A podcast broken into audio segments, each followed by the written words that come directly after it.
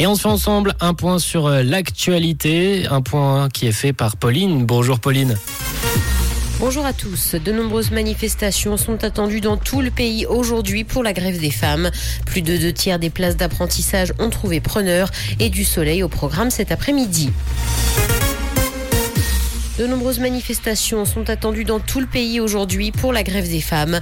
Un demi-million de femmes sont attendues dans les rues et ce pour demander l'égalité dans tous les domaines, le respect, la fin des discriminations et des violences sexistes ainsi que sexuelles. Pour rappel, le 14 juin 2019 a marqué la plus grande mobilisation sociale depuis la grève générale de 1918. Jamais autant de femmes n'avaient alors été élues au Parlement lors des élections fédérales.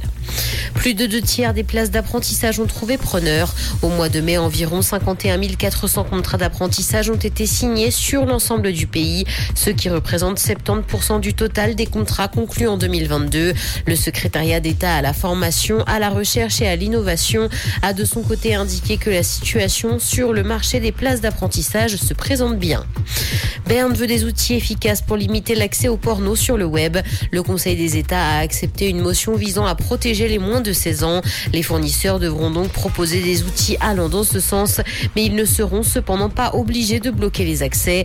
Les fournisseurs de ces services seront donc tenus d'attirer l'attention des parents sur les possibilités techniques pour protéger les jeunes contre la pornographie. Dans l'actualité internationale, 110 millions de personnes ont été déplacées de force dans le monde l'an dernier. C'est ce qu'a révélé l'ONU aujourd'hui et c'est un record. Ce nombre élevé s'explique notamment par la guerre en Ukraine ou la crise humanitaire en Afghanistan. Ces personnes déplacées se heurtent d'ailleurs à un environnement plus hostile. L'ONU a de son côté salué les récentes avancées de l'Union européenne sur une réforme de sa politique migratoire qui a été qualifiée de bonne tentative pour équilibrer les tensions. Huawei pourrait forcer Apple à changer le nom de son casque de réalité virtuelle. Et ce parce que le géant chinois a déjà déposé la marque Vision Pro en Chine. L'entreprise commercialise des produits sous la marque Vision depuis plusieurs années déjà. Le géant américain va donc devoir changer le nom de son casque s'il souhaite pouvoir le commercialiser sur ce grand marché qu'est la Chine. Huawei est propriétaire de la marque Vision Pro jusqu'en 2031. Carnet noir, l'écrivain Cormac McCarthy est décédé.